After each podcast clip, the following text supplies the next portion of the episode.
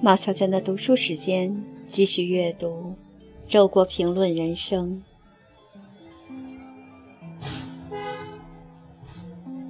五，生活的减法。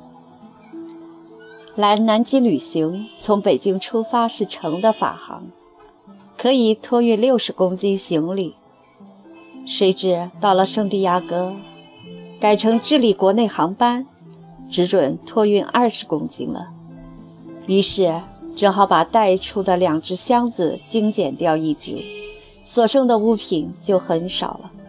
到住处后，把这些物品摆开，几乎看不见，好像住在一间空屋子里。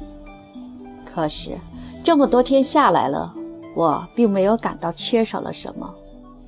回想在北京的家里，比这大得多的屋子总是满满的，每一样东西好像都是必须的。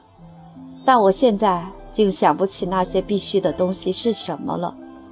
于是我想，许多好像必须的东西其实是可有可无的。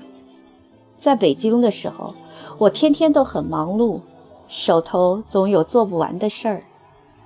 直到这次出发的前夕，我仍然分秒必争地做着我认为十分紧迫的事中的一件。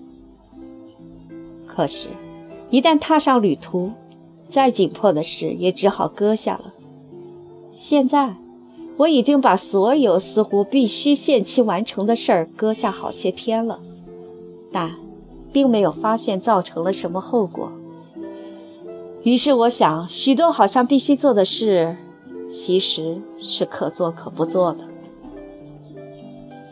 许多东西，我们之所以觉得必须，只是因为我们已经拥有它们。